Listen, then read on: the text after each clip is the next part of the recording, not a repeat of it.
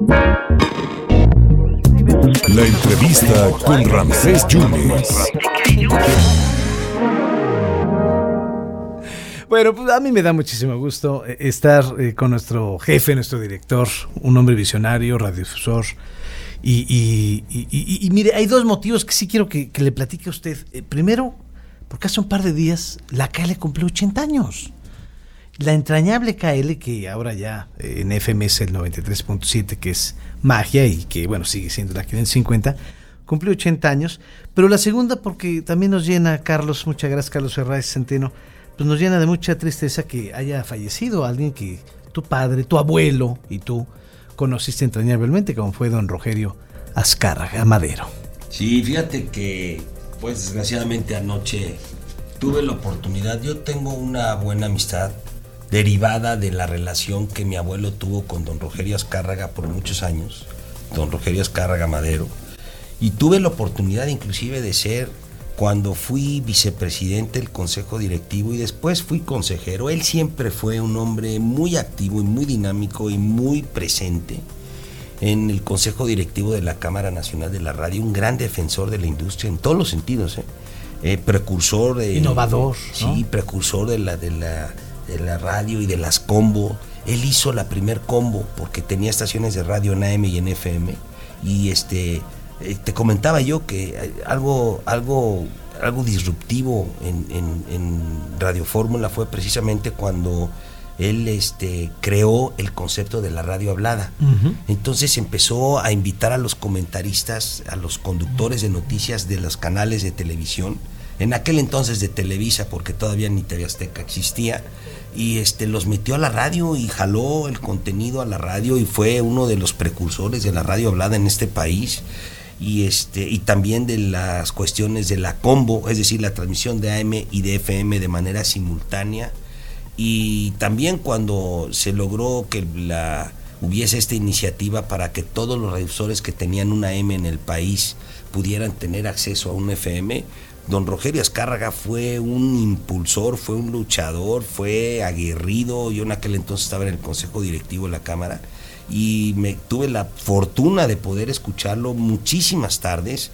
Nosotros sesionábamos un martes sí y un martes no, dos martes al mes como Cámara Nacional de Radio ahí en Polanco. Y yo tenía la oportunidad porque don Rogerio llegaba puntual, a las 5 de la tarde iniciaba el consejo directivo y ahí estaba el hombre porque además pues ya era un hombre de edad, él, falleció de 95 años, pero te estoy hablando, en aquel entonces don Rogerio habrá tenido 82 años y estaba en, haz de cuenta, en la plenitud, parecía que este como un chamaco de 15 años, man, o sea, muy activo, muy dinámico, muy aguerrido, con muy buenos argumentos y es uno de los precursores de la de la industria y de la radio hablada en este país que motivó a muchísimas generaciones, entre ellas pues a un servidor, te comentaba yo que en alguna ocasión cuando nosotros trajimos las marcas a Jalapa que precisamente hicimos en aquel entonces hace eh, más o menos 10 años, Este, hicimos un evento y teníamos seis frecuencias. Entonces nosotros hicimos un plan,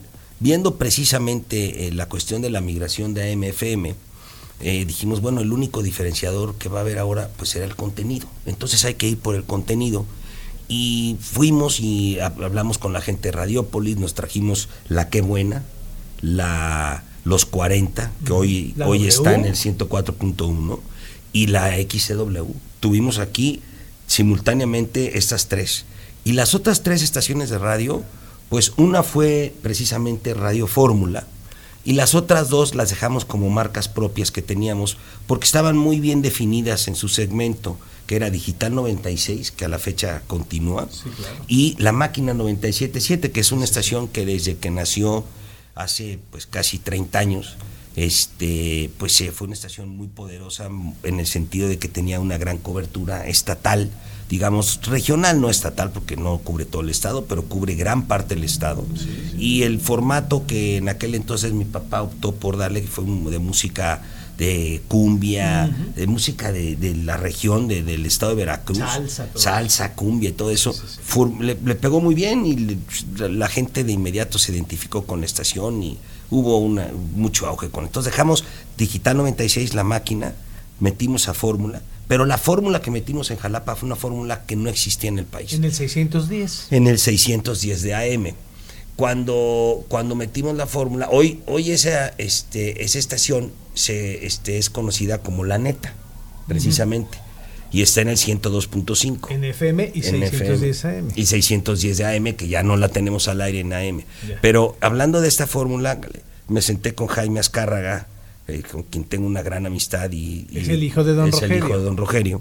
Hoy en día el presidente del Consejo Directivo. Don Rogelio era presidente vitalicio hasta el día de ayer y será pues, seguramente una persona muy, una honrada y una leyenda ahí. Pero bueno, me siento con Jaime y con Rogelio y con, don Rogelio y con Jaime. Y, y le digo, mire, don Roger, yo quiero hacer la Fórmula 1 de la Fórmula, de Radio Fórmula. Y me dice, ¿cómo que, cómo que eso es la Fórmula 1? le digo, bueno, yo quiero lo mejor de las tres cadenas. Y entonces hicimos, ¿Y cómo lo logramos, pues me- le gustó mi idea. Le dije, yo quiero hacer algo innovador.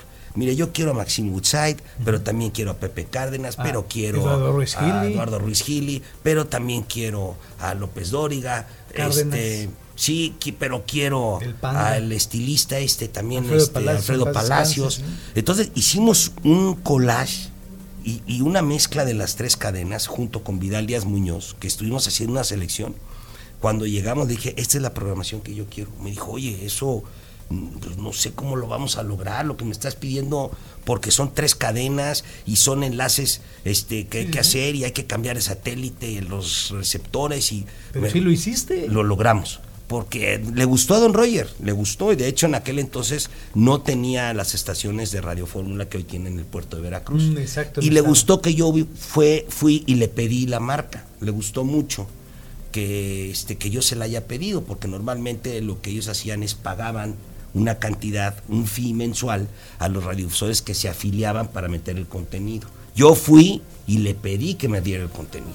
Y le dije, y bueno, este, vamos eh, juntos en el cuestión de las ventas. Y me dijo, no, no, no, tú eh, mete mi contenido. Y me ayudó y metimos todo el contenido. Y, y fue la, funcionó por muchos, bueno, eh, cuatro o cinco años tuvimos la estación. Sí, sí, sí. Pero Bueno, es la que yo escuchaba contenido. en realidad. Sí, claro, era una estación. 610. La 610 de AM, sí, sí, fórmula. Y la verdad es que, pues, eh, siempre hemos conservado una gran amistad con Jaime ahora. Este, y bueno, pues sí, es una, es una verdadera pérdida. Y en el otro tema que me decías, pues sí, 80 años de la KL, la verdad, mi abuelo, pues la, la amistad con Don Roger surge precisamente de, de mi abuelo. Mi abuelo fue de los, de los pioneros de la industria.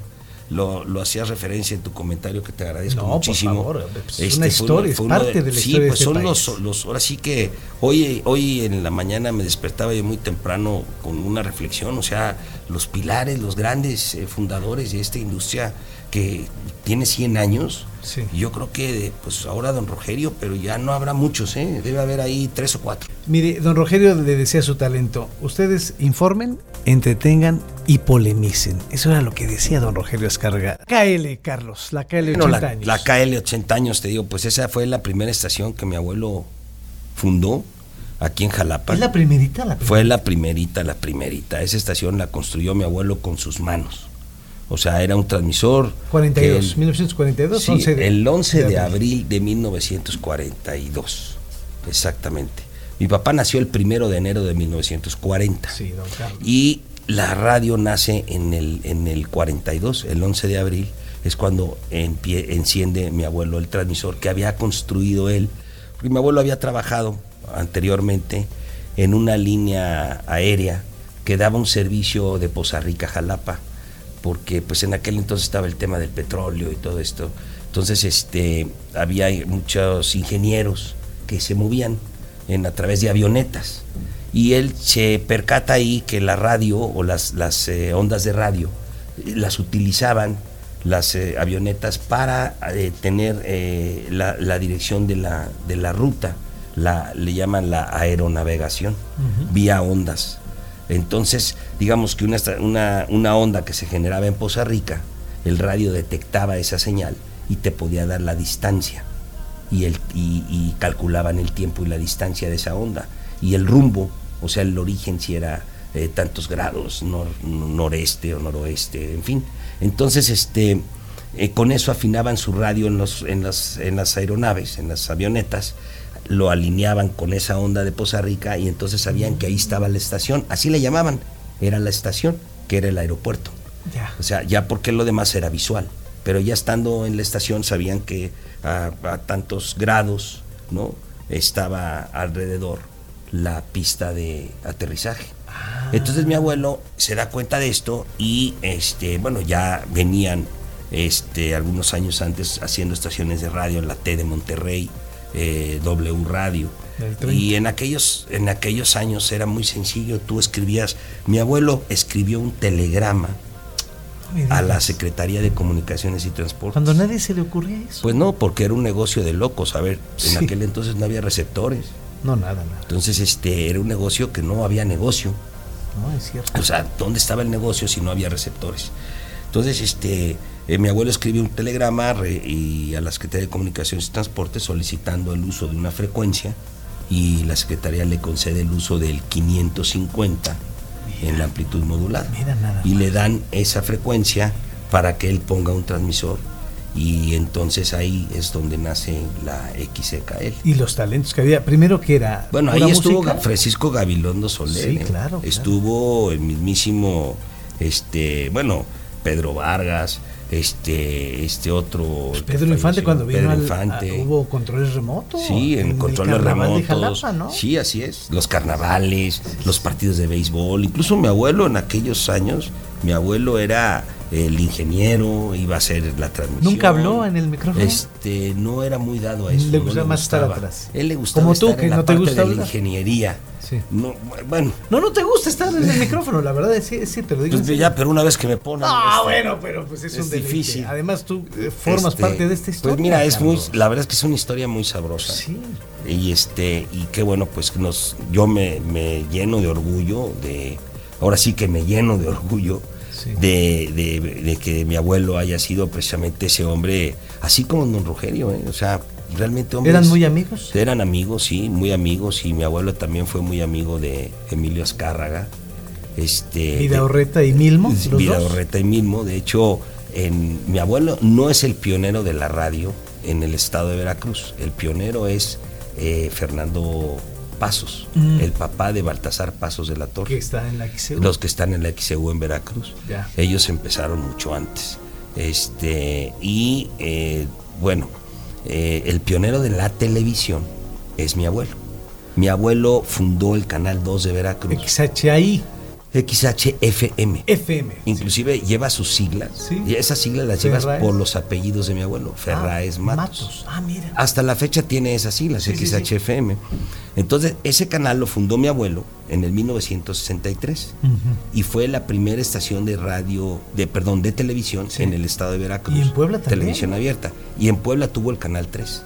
Esos dos canales de televisión terminó él vendiéndoselos al grupo de los Garza Sada, que era Televisión Independiente de México, y luego los de Televisión Independiente de México le vendieron a Emilio Azcárraga. Ya. Y ahí, bueno, pues ya el conglomerado que conocemos como Televisa. Pero KL, bueno, Pero la KL fue el...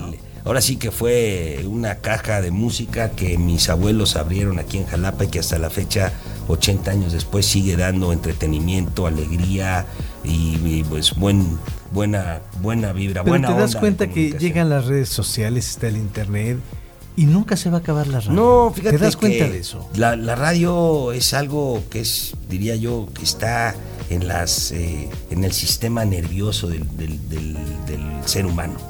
Es, es algo así como que eh, pues eh, nos, nos, nos, llega por el oído, pero nos, nos expande la mente. Este es decía eh, algún radiodifusor, bueno, don Antonio, don Antonio Ibarra, dice, la radio es el teatro de la mente. Y creo que no hay una mejor definición. Yo la verdad es que se la he volado, me la he hecho mía, pero tengo que decir lo que es de don, don Francisco Ibarra, perdón. Don Francisco Ibarra, que es el presidente actual. Es de los pocos eh, que quedan todavía. Así es. Es así como don Rogerio Azcárraga, don Francisco Ibarra debe tener por ahí de los 90 años.